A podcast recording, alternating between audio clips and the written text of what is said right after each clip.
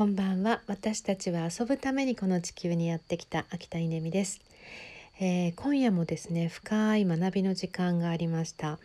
えー、リヒテルズ直子さんオランダに住んでいらっしゃるリヒテルズ直子さんから、えー、イエナプランというものを通じて、まあ、生き方を学んでるんですよね。半年間コースで今日2回目だったんですけど、え今日のテーマは自由と責任っていうことについてえー、約40名ぐらいの方と一緒に学び、えー、深めました、えー、自由って何だろう？学校における自由って何だろう、えあなたたち大人は自由に生きていますか？え自由にと自由と責任って一体どういうことだろう、えそんなことをですね、まあ、どんどんとこう直子さんがとらから問われながら、えー、こうね、参加者の私たちは一緒に考えながら進めていくっていう本当にアクティブラーニングあのな学びの時間なんですけど、えー、もう終わった後問題はですね興奮して眠れない。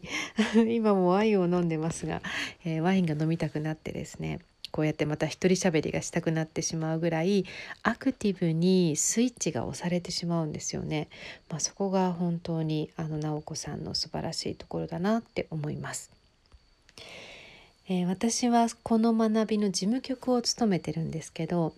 えー、実はこの前回の学びと今回の学びの間に参加者の方からですね一つこう事務局に対して質問があったんですよね。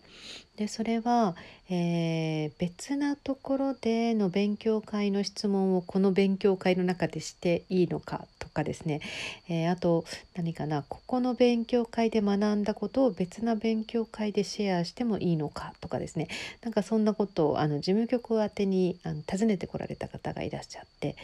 えー、その時に私がした回答は「うんとこういうものだったんですね、えー、私たち事務局というのはこの学びの場を、まあ、安心安全な場として、えー、ホールドする、あのー安心安全な場を作る皆さんが学ぶっていうことに、え最適な場を作るっていうことが、まあ、役割です。なので、えー、っと他の学びの場の質問を直子さんにするとか、えー、ここで学んだことを他の場で共有するとか、えー、そういったことに対して、え制限とか許可とか禁止とかということを与える立場ではありませんと。なので、えーご自身で、えまあ、責任を持って判断して、え対処してくださいっていうようなそんなあの回答をしたんですけれどもこれがまさになんか今日あのテーマな自由っていうことだったんじゃないかなと思うんですよね。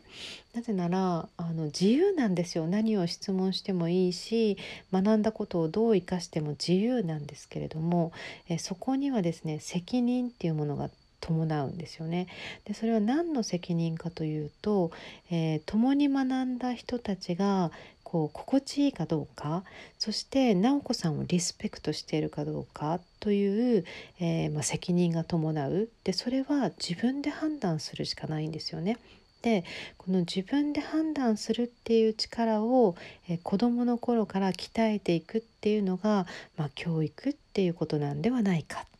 まあ、そんな話でした今日はちょっと長くなっちゃいました。